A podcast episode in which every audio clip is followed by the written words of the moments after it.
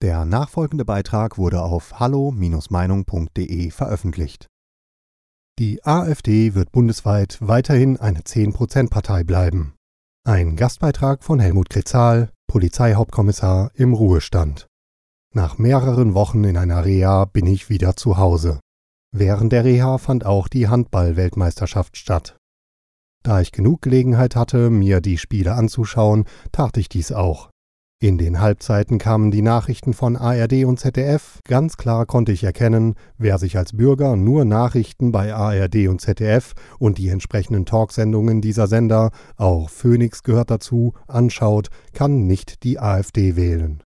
Die AfD kommt in den Nachrichten nicht vor und wenn doch einmal die AfD genannt wird, dann immer im negativen Sinne. In den Gesprächen mit Mitpatienten habe ich das Gleiche feststellen können, das ich auch in meiner Wohngemeinde erfahren habe. 90 Prozent der Erwachsenen interessieren sich nicht für die AfD bzw. sehen in der AfD eine Nazi-Partei. Und diese Einstellung wird in den alten Bundesländern auch für viele Jahre so bleiben. Und wie sieht es im Osten von Deutschland aus?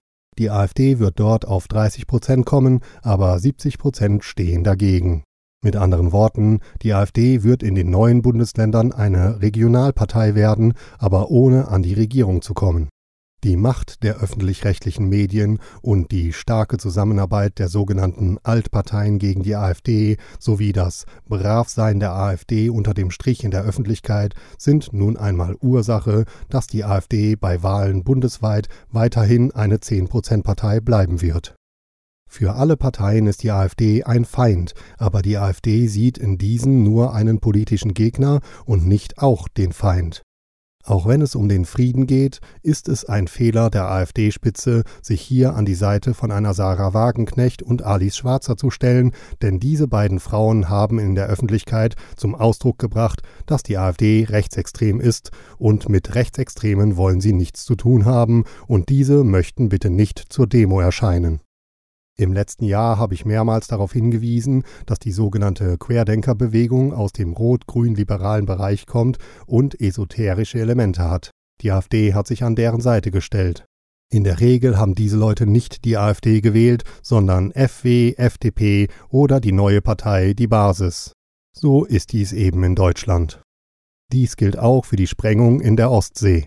Die meisten deutschen Bürger hier im Westen interessiert dies eigentlich nicht. Wer eine andere Auffassung hat, dem kann ich nur den Hinweis geben, sich mit den Leuten zu unterhalten. Bei diesem Beitrag handelt es sich um die Meinung des Verfassers.